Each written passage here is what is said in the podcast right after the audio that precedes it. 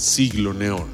Discusión de asuntos controversiales de la actualidad con Daniela Acosta.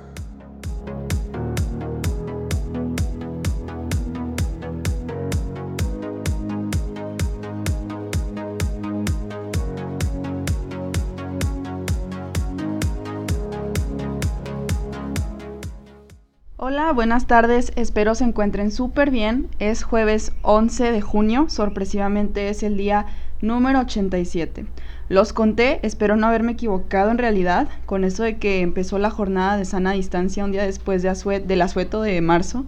Pero en fin, el día de hoy hablaré de varios temas que me sugirieron algunas personas en Instagram y me gustaría que si tú también tienes alguna sugerencia, algún comentario, lo que sea sobre lo que estamos platicando aquí, no dudes en mandar mensaje por inbox en la página de Siglo Neón, así tal cual la encuentras, o si me tienes por alguna red social, también claro que sí, estoy al pendiente de ellas.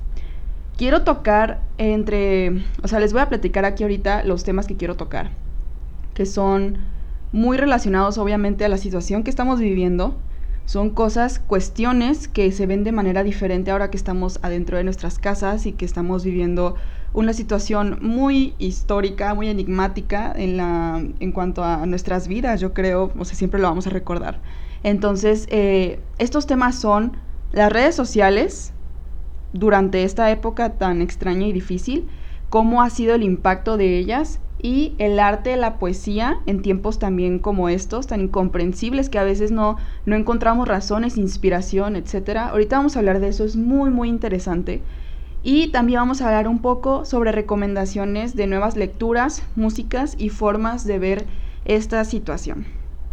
Antes que nada quería empezar con la cuarentena en otras épocas, cómo ha sido el origen de este tipo de, de, de medida preventiva en cuanto a que pues así es como se ha practicado durante muchas, o sea, muchas veces en las epidemias y pandemias del mundo.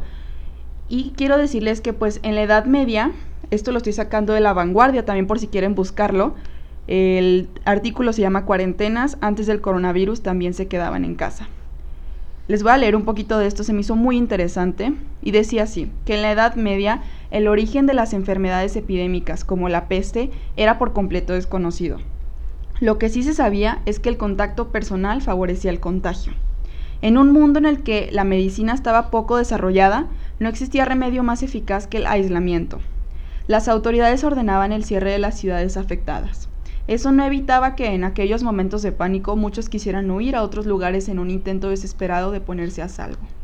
Algunos ya estaban contagiados y al marcharse ayudaban a la extensión incontrolada, perdón, de la epidemia. Entonces la medida que toman en esta época del mundo fue aislar el mal. Fue esta enfermedad la que provocó la primera cuarentena oficial de la que tenemos noticia, instaurada en Ragusa, actual Dubrovnik, el 27 de julio de 1377. El Gran Consejo de esta ciudad croata prohibió la llegada de todos aquellos que procedieran de territorios infestados. ¿Por qué les estoy contando esto?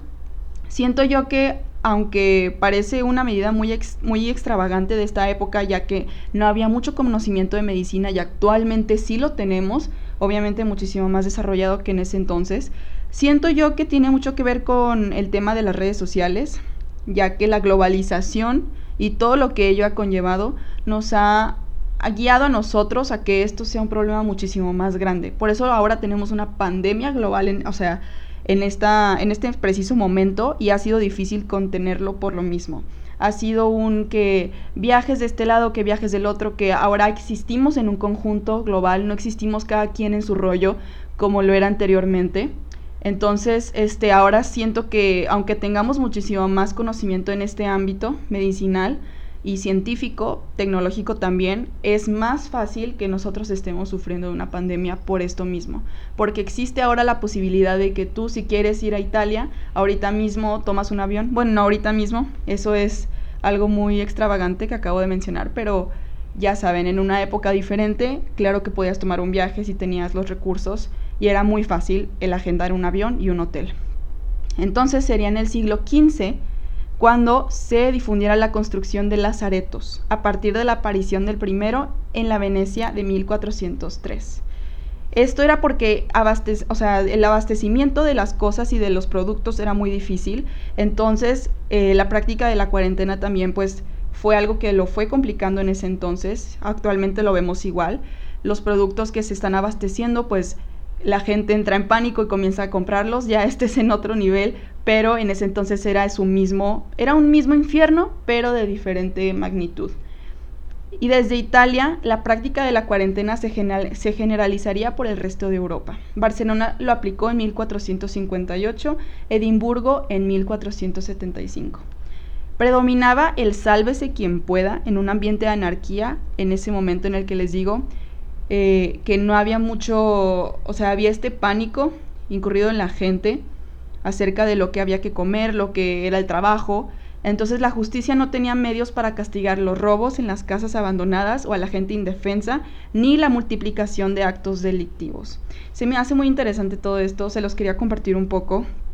También este, vemos que, pues obviamente existe un caos en cuanto a que no ha sido la primera vez vivimos algo así en la Tierra, en la humanidad, y así ha sido pues yo siempre digo, o sea, la historia no es un, o sea, no, no tiene eventos aislados, siempre tiene como una cadena y siempre imitamos lo que hemos visto anteriormente y lo que hemos vivido como seres humanos, como especie. Entonces, esto es un poco de lo que les quería compartir acerca del origen de esta práctica preventiva. También lo que se me hace muy curioso a mí personalmente es que en la gripe española, cuando surgió fue 1800, 1918, perdón, y duró dos años en que se culminara completamente este, este asunto. Fue una, una pandemia global, se dice que es la primera pandemia así con la grave, o sea, con la gravedad que se, que se tenía en historia. Y en esta también lo que a mí se me hace muy curioso es que era una época muy conflictiva en el mundo. Acababa de, de ser la Primera Guerra Mundial, aparte de que estaba este hecho en México, o sea, hablando solamente de México, estaba la revolución en su fulgor todavía, o sea, todavía no se terminaban estos conflictos armados adentro del país y de manera interna pues ya había demasiado que ver y demasiado que, que contemplar para que todavía hubiera este problema que nos hiciera a nosotros, bueno, a los que vivían en ese entonces, tener que enfocar también las miradas hacia ese lado. En ese entonces, si no me equivoco, Venustiano Carranza andaba en el poder y eh, también surgió nuestra primera constitución en 1917, lo que se me hace muy extraño porque yo le platicaba hace unos días a mi papá que aquí estaban los revolucionarios haciendo sus, sus cosas como si nada ocurriera, si no hubiera una pandemia, pero eh, tampoco llegó a gran extento aquí en México, así como se pensaría por lo mismo de la globalización. No era tan fácil que llegara un barco, que llegara las personas de otros países, así nada más en, en México, porque pues no había ese, esa globalización que ahorita hay. Entonces, ya cuando estaban en el barco, ya estaban de camino para acá, se daban cuenta que estaban enfermos y ya se tenían que aislar. Esa es la teoría que yo tengo de por qué no había tanto problema con ello, porque de verdad los revolucionarios yo creo que estaban viviendo su vida máxima afuera en las calles, tomando ciudades y haciendo sus desastres o sus revoluciones entonces, eso se me hace muy, muy interesante. Claro que ahorita pues vemos que pasa algo parecido. Ahorita todavía también hay gente que está allá afuera haciendo la revolución, lo que le podemos llamar, llamar revolución en cuanto a manifestaciones, en cuanto a contrariedad a lo que ha ocurrido en nuestro país, que también ha sido injusto, en cuanto a Giovanni, en cuanto a la policía en Estados Unidos, estos temas sociales, los feminicidios, y allá están afuera todavía las personas. Y eso se me hace, ya les dije, yo extiendo mi respeto, mi, mi, gratitud tal vez a las personas que están allá afuera, haciendo que las voces se escuchen más que es la juventud. Entonces eh, yo por mis causas pues me quedo dentro de mi casa, pero bien que sí apoyo ese lado de la población que ahorita está afuera, haciendo que su voz se escuche por nosotros, por los que estamos adentro y por los que también creemos en lo mismo. Las redes sociales y cuarentena. Ya llegando a este punto de globalización y hablando de todo esto y la historia de las cuarentenas, ahora sí quiero tocar un poquito más, pero de forma actual, contemporánea, cómo ha sido las redes sociales y estar encerrados y en nuestro propio universo de medios sociales, de, de las noticias, de lo que hemos visto en Internet. Ok. La vida antes de esto siento yo que siempre tuvo una forma en la que nosotros queríamos tener un rol participativo en ya en una red social, ya sea Instagram, Facebook, Twitter, o sea, siento que como dicen los papás, ya traíamos ese chip integrado nosotros, los jóvenes, y entonces empezamos a crecer y con esta idea de que había que tener una participación a fuerza en uno de esos lugares, en uno de esos medios. Siento yo que siempre una parte de nosotros estuvo ahí metida. O sea, los que usamos redes sociales, siempre hubo cierta realidad nuestra eh, adentro de una computadora, de nuestro celular, etc. Eso se me hace muy curioso porque eso se, eso se puede referir a que parte de nosotros siempre fue un poco corrompida por lo que era la red social. Yo antes de esto también a veces me desesperaba mucho de las redes sociales, sentía que pues no era la verdad, o sea, que estábamos pretendiendo ser personas que no éramos o estábamos compartiendo cosas y leyendo esto y pensando que es verdadero, que es falso, que, o sea, teníamos tanta confusión de lo que veíamos en internet desde ya antes, o sea, no, no empezó en cuarentena y siento yo que esto se agravó muchísimo más ahora que hemos estado encerrados. La vida cuando empezó la cuarentena y cuando empezó este, este problema en el mundo, siento yo que fue instantáneamente ponerte más atento a cada red social. ¿Por qué? Porque la, gente que veías todos los días en el trabajo, en la escuela, ya no las veías. Yo quiero que ustedes me compartan si eso les pasa a ustedes también. Creo que es una reacción natural. El que no hayamos visto a la gente, pues nos puso más al tanto acerca de estos medios en los que las podíamos contactar a las personas. Y eh, entonces siento que fue algo tan tremendo, al menos para mí, el estar tanto tiempo en Facebook, en Twitter, en Instagram, viendo cosas que yo ya ni sabía diferenciar de lo que era real y de lo que no. Esto a mí me ocasionó un problema muy grande, viendo tantos memes compartidos, viendo noticias compartidas, viendo todo lo que estaba dentro de un celular, pero que no estaba así enfrente de mí, aquí afuera, o sea, conmigo.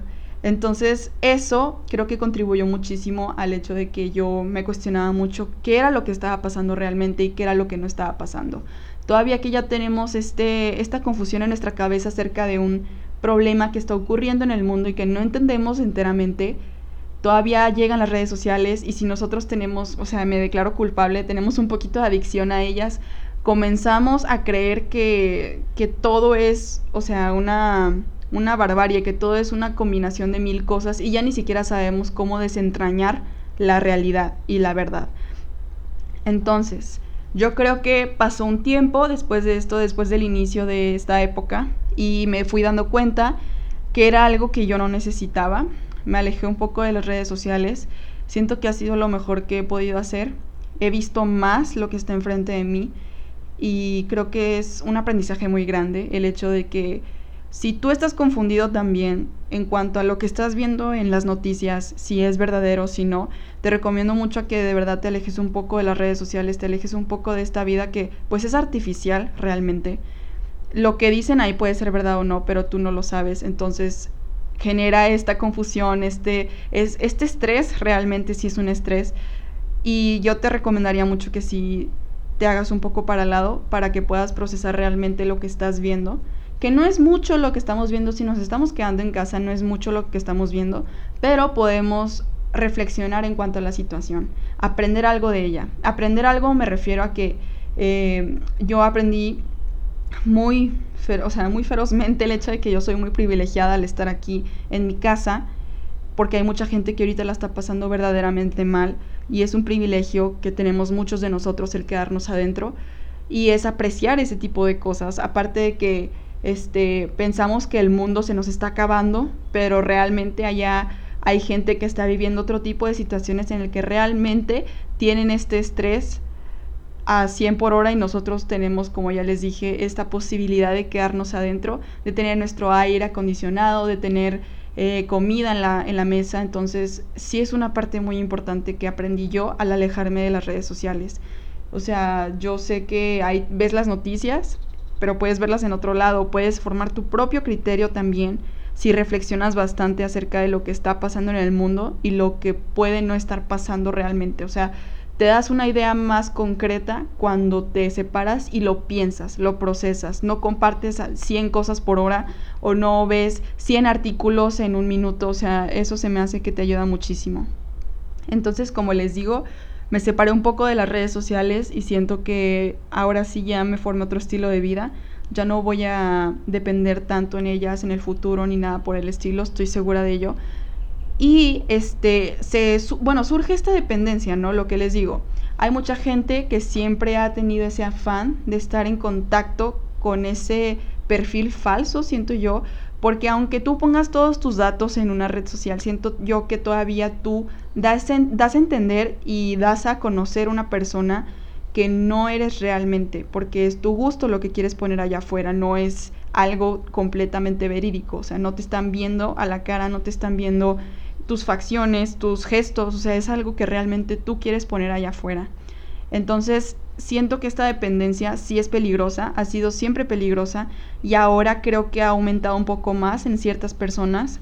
He visto muchísimo que en las redes sociales hay muchísima gente todavía muy activa en ellas y digo, no digo, no, les digo, no está mal, pero sí poder diferenciar el hecho de que hay muchas cosas allá que pueden estar contaminando ahorita nuestra mente, que no son reales o que ya están de más, o que hay gente muy aburrida o medios de comunicación muy aburridos también poniendo cosas que nada que ver con lo que está pasando en esta pandemia.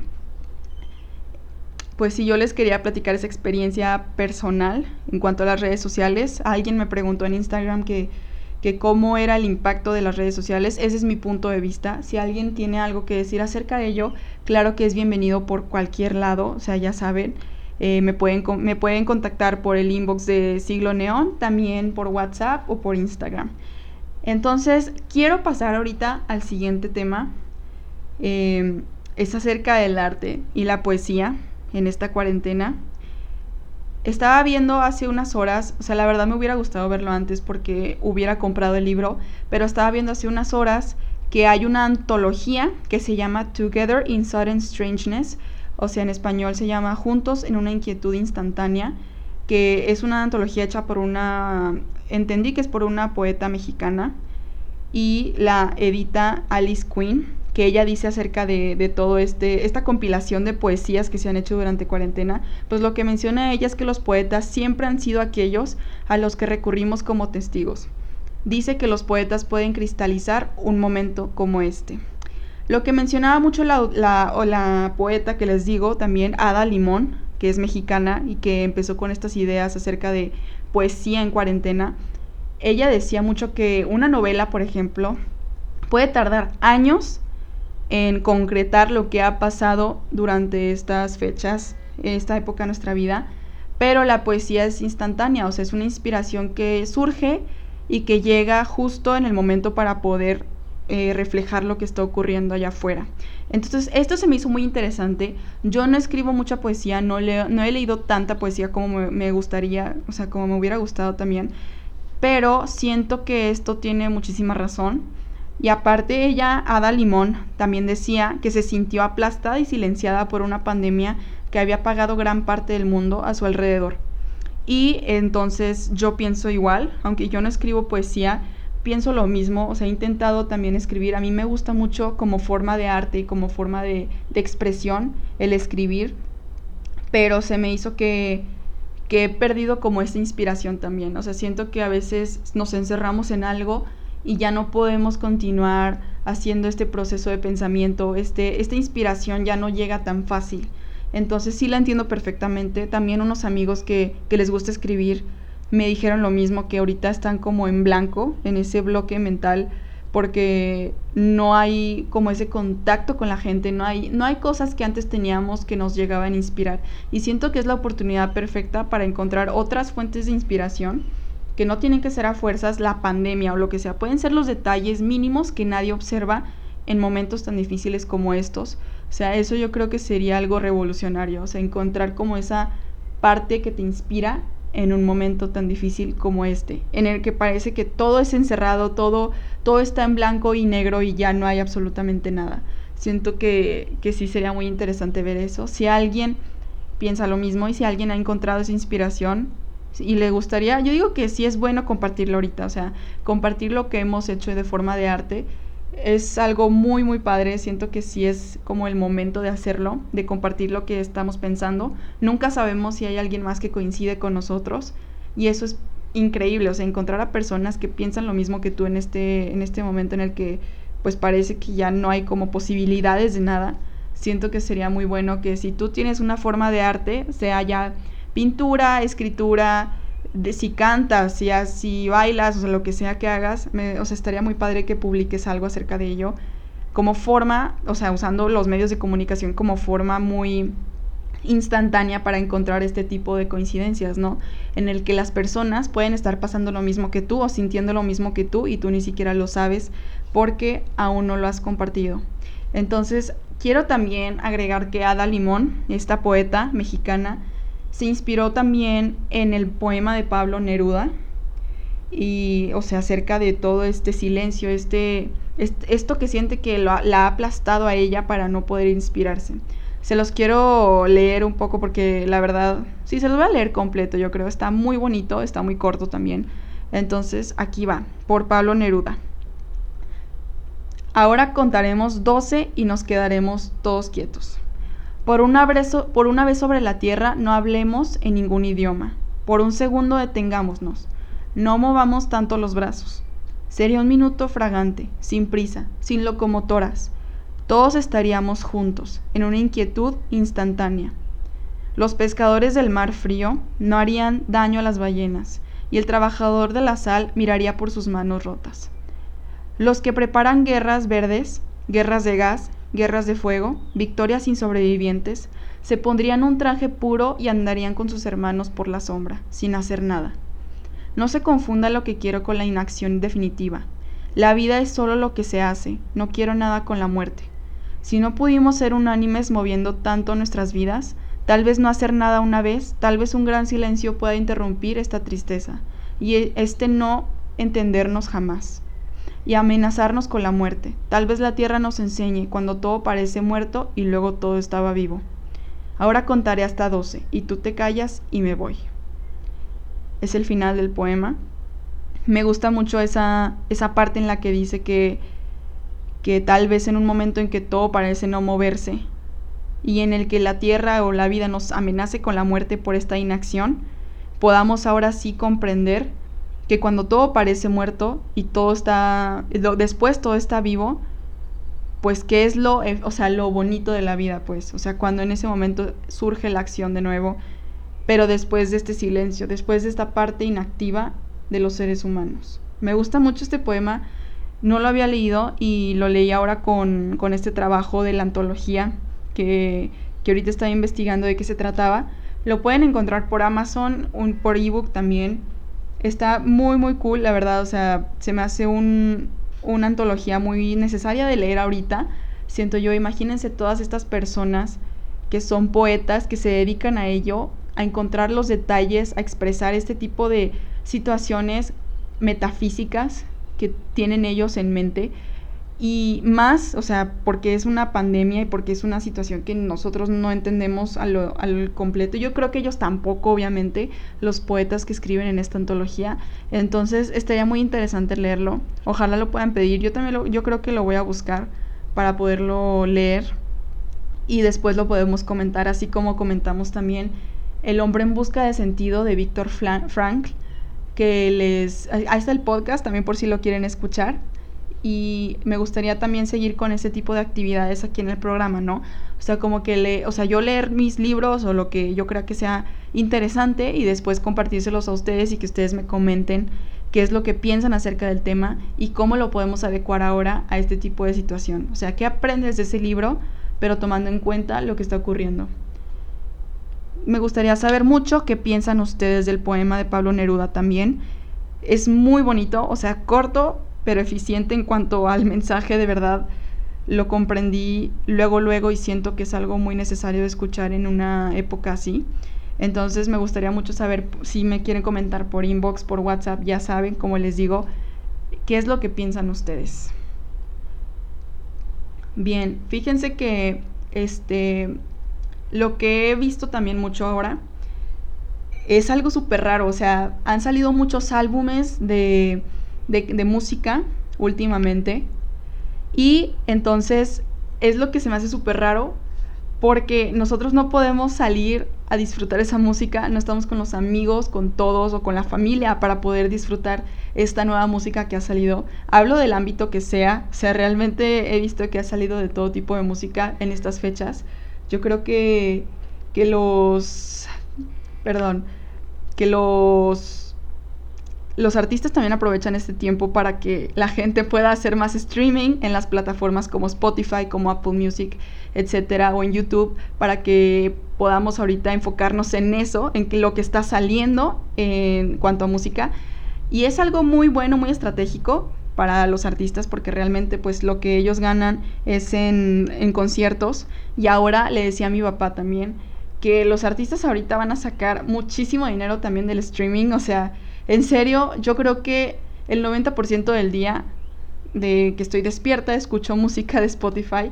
También antes de, hacer el programa, cuando estoy escribiendo, o sea, mis temas o mis puntos a tocar, escribo sobre lo que es esto de, de, pues, o sea, lo que voy a tratar, pero al mismo tiempo escucho música clásica porque eso me inspira bastante y me ayuda mucho a mantenerme concentrada. Y no solo eso, yo la música clásica la disfruto así como, como tal, sin necesidad de que, ay, estoy haciendo tarea, voy a escuchar música clásica. O estoy haciendo lo del programa, voy a escuchar música clásica. En realidad la escucho en la noche también o en el día, o sea, en momentos en que siento esa necesidad de, de esa conversación que crea la música clásica. Alguna vez leí eso, que la música así de este tipo es como una pregunta y una respuesta. Eso se me hace muy, muy interesante y muy bonito y creo que sí tienes razón, cuando ya empiezas a, encontrar ese gusto en la música de este tipo, ya entiendes cómo es esa pregunta y cómo es esa respuesta. Y a ti te hace también formularte preguntas y te respondes tú mismo en este tipo de, de sensación que te da las canciones. La que he escuchado mucho en este género musical es de Tchaikovsky, la canción de Overture 1812 ya se las había mencionado en la transmisión de Francisco y Madero, que por él pues la empecé a escuchar más porque era una de sus favoritas. Entonces intenté como procesar qué es lo que él estaba pensando con esta, con esta canción tan increíble.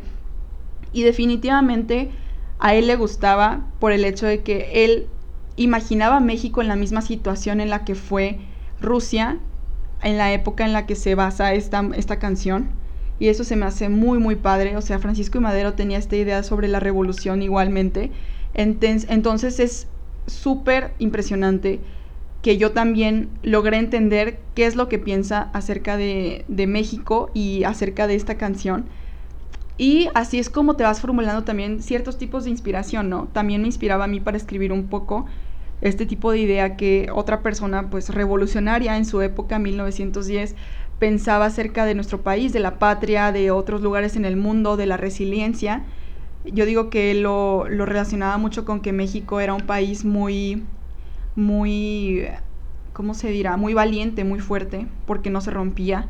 Después de tantas cosas, no se quebraba.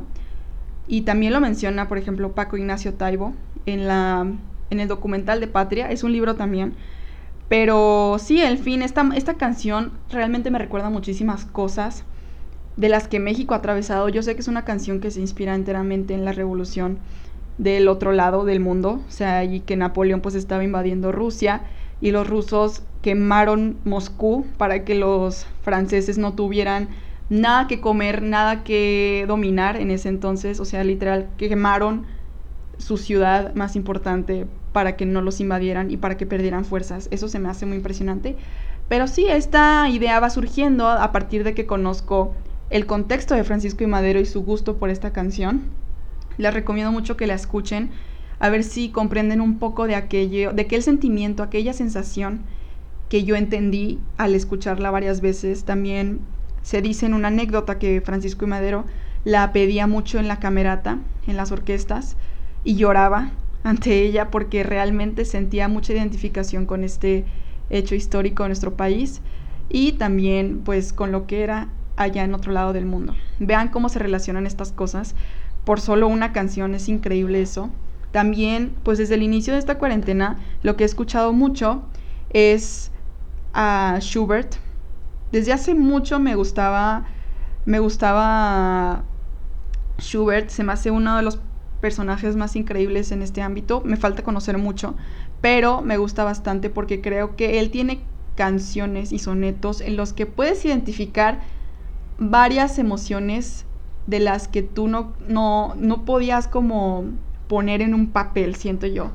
Eso me pasó mucho con la de Fantasy Inef, que es una canción increíble, o sea, me encanta, de verdad te la recomiendo mucho.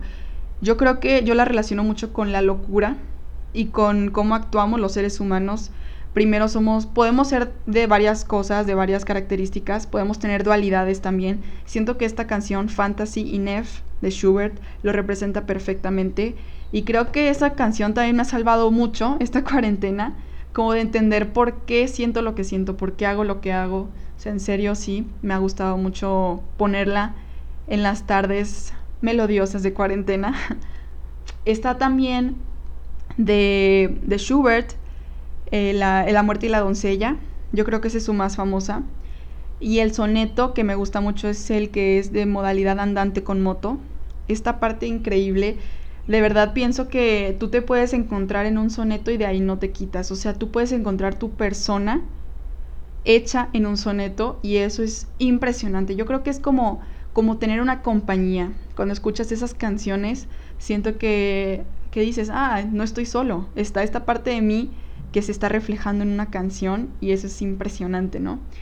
Eso en el ámbito de música clásica se me hace que es lo más lo que más me ha marcado esta cuarentena. Aparte que conocía, déjenme leo bien el nombre porque no me vayan aquí a, a quebrar, no se crean. Es que les digo, me falta mucho conocer el ámbito de, la música clásica, pero últimamente pues me he dado la oportunidad de conocer un poquito más.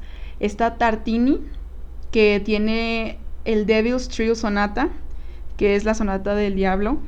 De hecho es muy interesante la historia acerca de este, de este, de este soneto, porque dice Tartini que se despertó de un sueño en el que el diablo tocaba esta melodía y él la quiso imitar porque era bellísima, era otro nivel y no nunca había escuchado algo así, pero dice que no le salió exactamente como se la tocó el diablo en el sueño. Eso es increíble, se me hace una locura, pero se me hace muy interesante que haya plasmado un sueño de esa manera y me gusta muchísimo también este, estos sonetos de, de Devil's Trio Sonara. Entonces, si los quieren escuchar también, es algo muy, muy interesante. Vean, o sea, escuchan historias, no solamente escuchan canciones, escuchan historias y eso es como lo interesante, pienso yo. Aquí me llegó un comentario de José Antonio Cuevas. Ok, este es de, de Amado Nervo. Manda saludos también, saludos también a él. Dice, tengo fe en mí, la humanidad, la adversidad podría quitarme el triunfo, pero no la gloria. O sea, él dice vencer la epidemia, que esto se refiere a la gloria. Saludos. Igualmente, de verdad, gracias por compartir ello. Esto es una, es una frase tan pequeña, pero tiene mucho significado y mucho poder. Y qué padre poder encontrar este tipo de cosas. Entonces, eh, muchísimas gracias. También vamos a buscar un poco más de Amado Nervo para tener más de estas referencias. Y también, pues como ya les dije, de Pablo Neruda, es muy interesante encontrar en el arte un reflejo de lo que estamos viviendo ahorita. Así como les digo, en la música clásica no es exactamente lo que estás viviendo, lo que está viviendo el mundo, tal vez, pero te puedes encontrar a ti. O también, como lo hace mi primo, mi primo Ricardo Acosta, que es pianista, que ha subido ahorita sus videos a YouTube. Búsquenlo así, Ricardo Acosta. Eh, es pianista de, allá de Torreón. Ahorita pues tiene más fama alrededor de, de varios países de verdad, o sea, lo escuchas y se nota que es lo que le gusta, que es su pasión, en serio. Pero ya, bueno, con esa promoción ahí búsquenlo ustedes. Pero él lo que hace es buscar este tipo de sonatas o de este tipo de movimientos musicales, que obviamente él conoce de muchísimo más, a eso se dedica él. Y él los refleja, pero lo que está pasando en el mundo. Encuentra estos, este tipo de sonetos que para él parecen ser adecuados a lo que estamos sintiendo todos como humanidad ahorita y eso se me hace diferente a lo que yo siento con la música clásica ahorita, pero es muy interesante, no, no queda exento eso ni lo mío, entonces se me hace muy padre encontrar en el arte, como les digo, un reflejo al menos de nosotros o de lo que está en el mundo. Ok, también ya cambiando de página un poquito, están estos, este tipo de canciones que son más comerciales, más conocidas. He visto muchos álbumes de reggaetón, lo que yo les decía, que ha surgido mucho acerca, es, o sea, han surgido mucho muchos álbumes de este tipo de música y se me hace muy raro porque ahorita no podemos compartirlo con la familia que generalmente y los amigos que generalmente son para eso, ¿no? Para andar en la fiesta o para andar aquí en las reuniones, lo que sea. Y yo creo que ahorita que las estamos disfrutando nosotros solos, al rato va a ser una alegría compartirlo con los demás. Es lo que a veces mis amigos y yo platicamos, que, que estas canciones que han salido de varios artistas de, de este ámbito musical, pues que nos van a, llevar a bailarlas, o sea, en el futuro, tener esta, este, esta esperanza, ¿no? De, de, que en el futuro las vamos a compartir entre nosotros y que vamos a bailar y vamos a tener un, o sea, un momento mejor que el que estamos viviendo ahorita.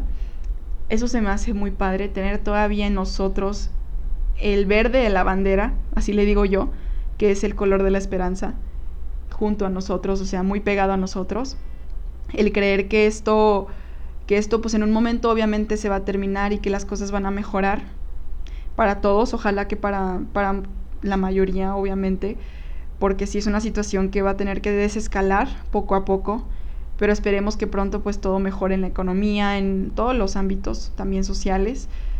Pero en fin, es tener esta esperanza un poco arraigada con estas, estas canciones que han salido. Me parece impresionante que, no sé, cuatro minutos de, una melodía te pueden hacer creer y pensar en el futuro, o sea, que va a haber algo que te va a ayudar a, sentirte mejor, más pleno y obviamente con la gente que amas, que, que ahorita extrañas. Bueno, yo digo que antes todo era muy apresurado en la música, para mí personalmente, yo antes no le ponía atención a la letra, no le escuchaba correctamente las, las canciones. Si le preguntan a cualquiera que, que me conoce, pues te, les dirán que soy muy picky o muy selección, o sea, selecciono mucho las canciones que, que, me gustan, las repito mil y mil veces y no me salgo de ese, de ese ciclo. Entonces, siento que ahora les he puesto más atención, también por esta misma necesidad de que algo represente lo que estoy pensando, sintiendo a falta de la inspiración. Y ahora sí les diría yo también a ustedes, escuchen bien lo que está, lo que están ahorita escuchando en Spotify o en YouTube, o sea, de verdad pongan atención. Algo de ello también se puede relacionar a ustedes y pueden sentirse un poquito más acompañados. Ya ven también que ahora el tema social que ha ocurrido en el mundo, pues hemos aprendido gracias a ello que hay que escuchar primero. Y esto también aplica para la música. Igual quiero recalcar que, que hemos aprendido a partir de estos movimientos que están ocurriendo en diferentes partes del mundo que primero hay que aprender a escuchar y quedarnos bien atentos a lo que está ocurriendo antes de, emitir una opinión o de conversar por impulso. Estoy hablando del movimiento Black Lives Matter, estoy hablando del movimiento aquí en México, estoy hablando de todos los temas sociales que se les pueden ocurrir que están ahorita en su máximo fulgor a causa de varias cosas que los han detonado que ya existían obviamente todas estas situaciones, pero ahora sí se ha detonado de una manera muy fuerte. Entonces, lo que nos toca a nosotros, si no estamos adentro, por ejemplo, de lo de Black Lives Matter, que yo ya lo comentaba en Instagram, lo que nos toca es escuchar. La gente que necesita hablar debe ser escuchada y nosotros no somos ahorita el foco de esa atención, debemos escuchar y luego poner nuestra parte, pero apoyando, firmando las peticiones que mandan acerca de todo esto, escuchando también más autores, y, o bueno, yo vi así a algunas personas que tienen podcasts de, o sea, de también de este tipo de Black Lives Matter, que pues pertenecen también a este, o sea, este grupo, entonces estaría perfecto que nos vayamos culturalizando más en vez de decir las cosas por impulso y opinar luego, luego, que creemos aquí todos que somos opinólogos.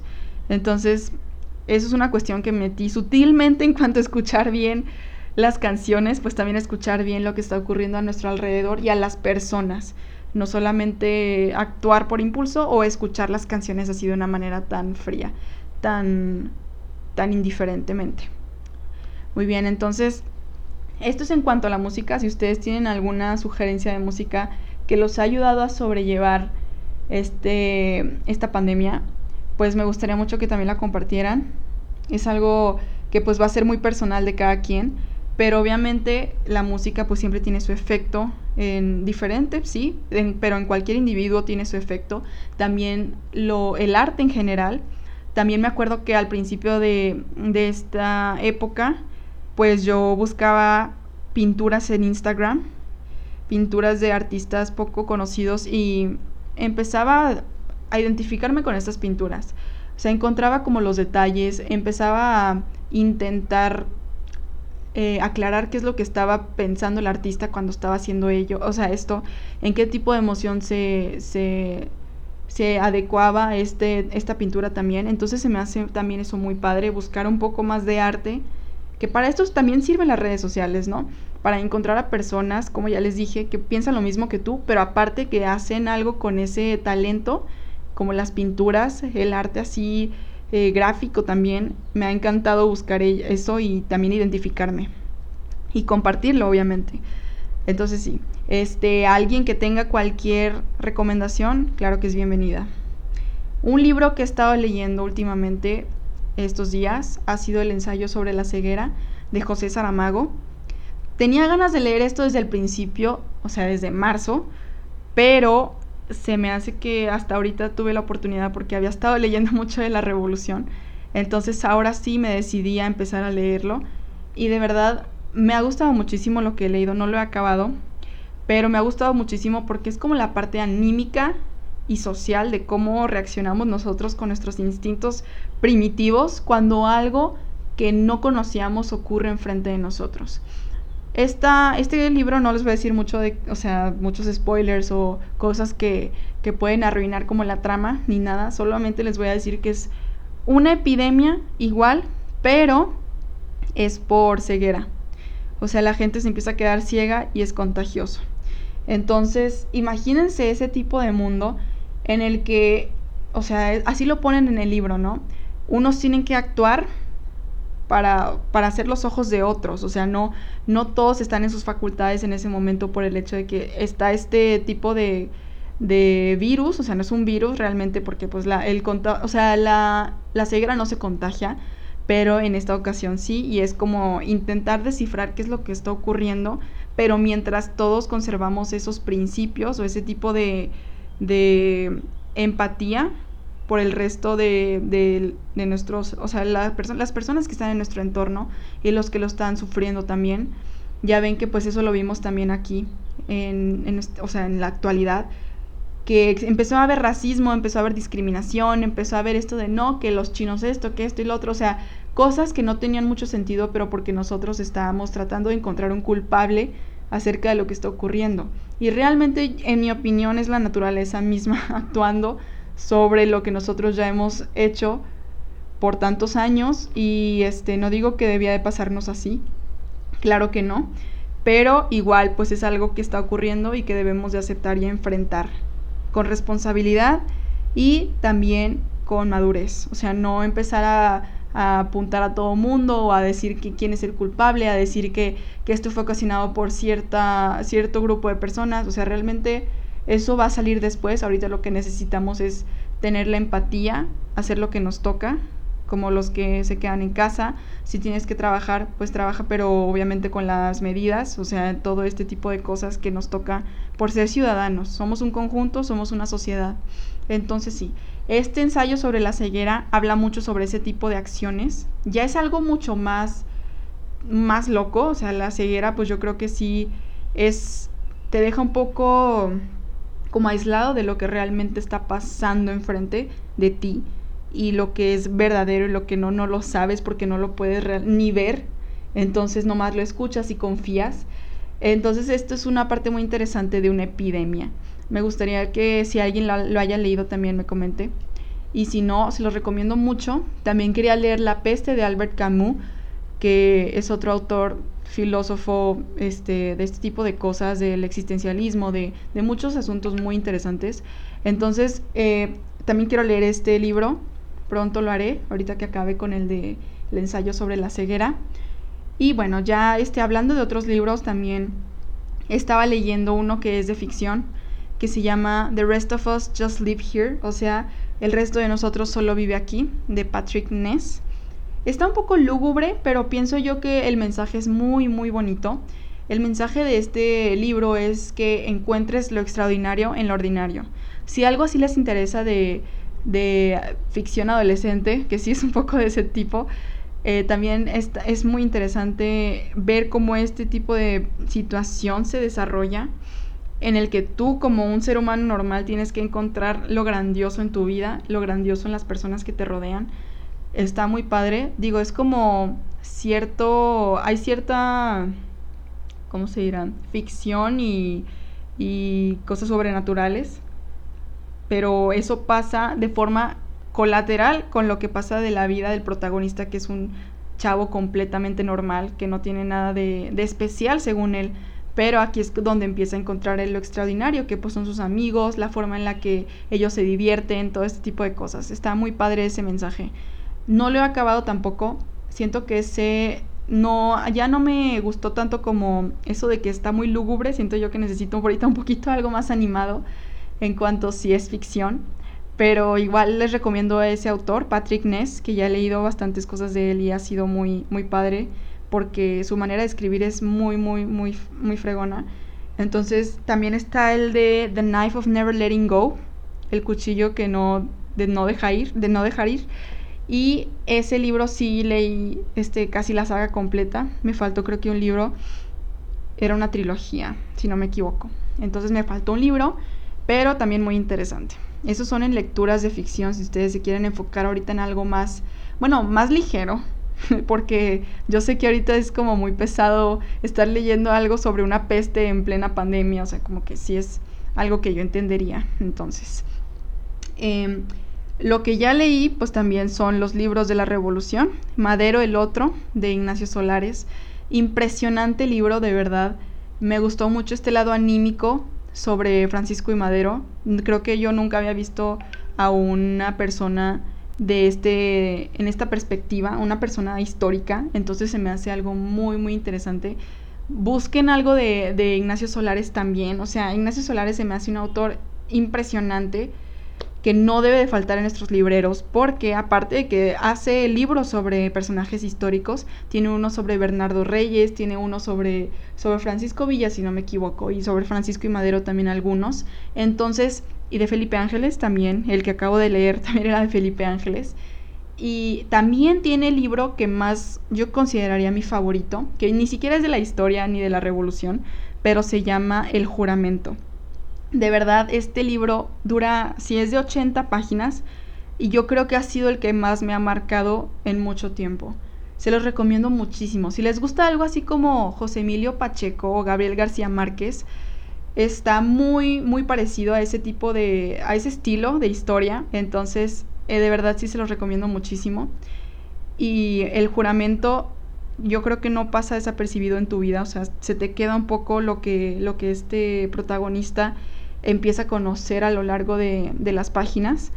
Es un asunto acerca de Dios, de, de, cómo él iba a ser, bueno, él se iba a dedicar a esto de, de ser noviciario pero encuentra muchísimas cosas existenciales que lo empiezan a meter en una crisis y ahí es donde ocurre lo interesante porque está en esta búsqueda sobre Dios, pero también está en la búsqueda de algo que, que, lo haga sentir como amado, que lo haga sentir en esta tierra. Entonces es una combinación increíble. O sea, el encontrar lo que es la divinidad y lo que es lo terrestre, ¿no? O sea, lo que vivimos aquí día a día. Entonces está muy, muy padre. Ese ya lo había recomendado en, unas redes sociales. De verdad no dejen de leer a Ignacio Solares, otro nivel de autor, y se ve que conoce sus temas también en el lado histórico. Entonces, sí, estos son, esas son las lecturas que yo recomendaría de, de este autor. Pero también está el otro de Felipe Ángeles, que yo pienso que sí fue bueno, me gustó mucho Nada más que siento que yo no conozco tanto a Felipe Ángeles y no podría como saber mucho acerca de, de este general, o sea, si nada más leo este libro. O sea, yo creo que sí hay que conocer antes las biografías de los, de los personajes que él trata antes de leer los lados históricos de los lados anímicos más bien de estos personajes con Ignacio Solares. Ya por último, eh, también me llegó otro comentario de José Antonio Cuevas.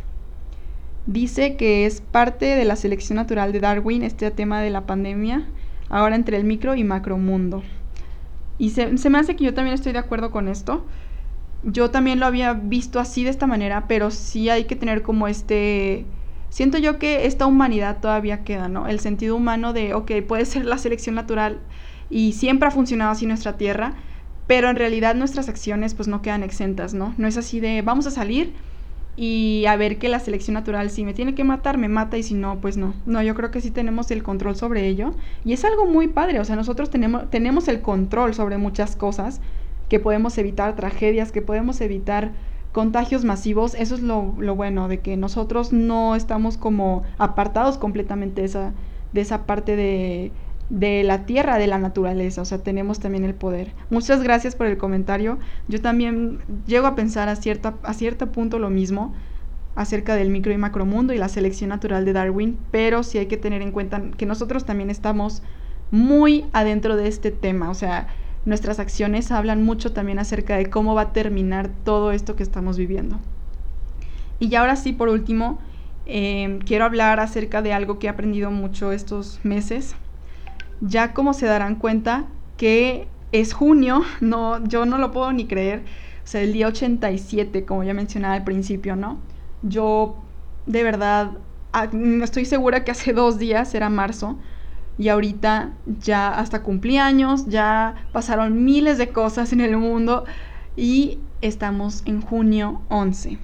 Estoy segura que en agosto les voy a decir que ayer era junio y va a ser algo impresionante porque el tiempo está pasando como si fuera nada. O sea, el tiempo aquí de verdad lo tomas y dices, si es algo relativo, es algo que nosotros hemos manejado de una manera muy extraña y ahora todo lo que tenemos es tiempo pero al, mismo, al mismo tiempo, vaya la redundancia, ocurre muy rápido todo. Entonces es algo muy, muy extraño que, que estamos viviendo, que creo que nunca lo vamos a volver a vivir, ojalá. Entonces sí es algo muy raro, pero bueno, igual. Déjenme les digo que he aprendido que la honestidad, ante todo, es algo muy fundamental ahora que estamos en este tipo de situación en el que no sabemos qué es lo que va a ocurrir.